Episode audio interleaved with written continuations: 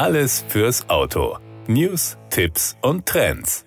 Auf dem Gipfel ihres Erfolges im Segment der Kompaktlimousinen mit mehr als sieben Millionen verkauften Fahrzeugen über die Generation hinweg präsentiert Peugeot die nächste Generation des neuen Peugeot 308.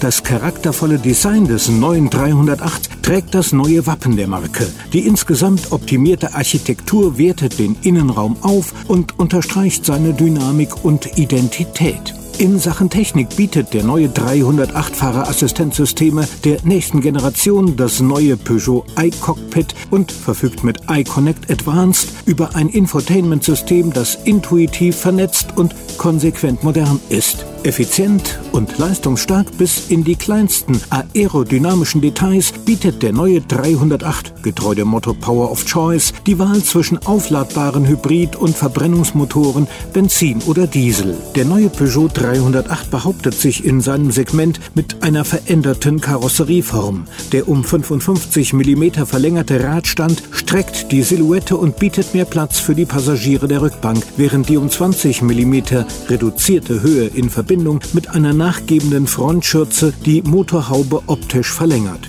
An Bord des neuen 308 vervollständigen Fahrerassistenzsysteme der neuesten Generation das Angebot an Bordtechnologien auf dem höchsten Niveau des Mark-Know-hows. Ein weiterer Schritt in Richtung teilautonomes Fahren ist das ab Ende des Jahres erhältliche Drive Assist 2.0 Paket, das neben der adaptiven Geschwindigkeitsregelung mit Stop-and-Go-Funktion in Verbindung mit dem EAT8 Automatikgetriebe und dem Spurhalteassistenten auch drei neue Funktionen auf Fahrbahnen mit getrennten Fahrspuren bietet.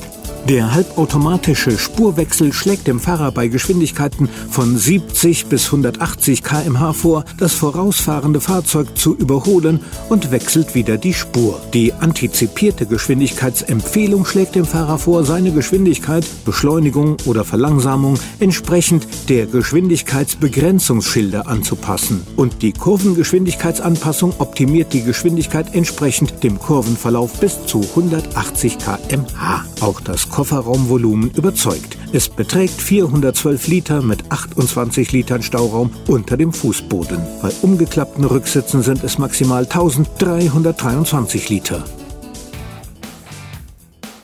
Das war der Autotipp. Informationen rund ums Auto.